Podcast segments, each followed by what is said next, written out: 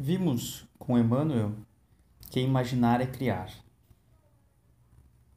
A ação da consciência na alteração da matéria mental, regida pelo amor, como lei de atração, é evidente.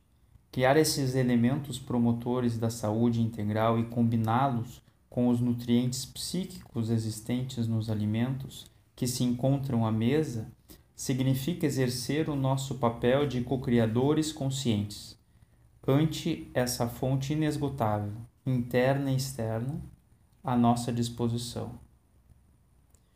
Imaginemos o ser ideal. Após criar a imagem mental, visualizemos esta imagem sendo fotografada e imediatamente telegrafada ao universo interno. Afirmo afirmações abalizadas de Miramês, Emmanuel e Joana de Ângeles, respectivamente, orientam o nosso proceder para alcançar o fim almejado. Se queres harmonizar teus órgãos em decadência, fala com eles.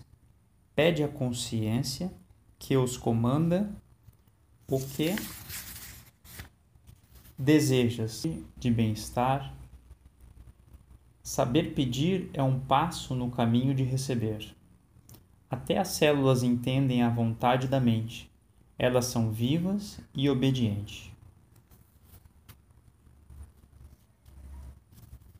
Conversar terna e bondosamente com as imperfeições morais, alterando-lhes o curso, buscar penetrar no intrincado meandro dos conjuntos celulares e envolvê-los em vibrações de amor, estimular os órgãos com deficiência de funcionamento ou perturbação enfermiça a que voltem à normalidade são métodos de comando da energia espiritual do eu superior, interferindo nas complexidades da força mantenedora do perispírito e da matéria, alterando-lhes para melhor a movimentação.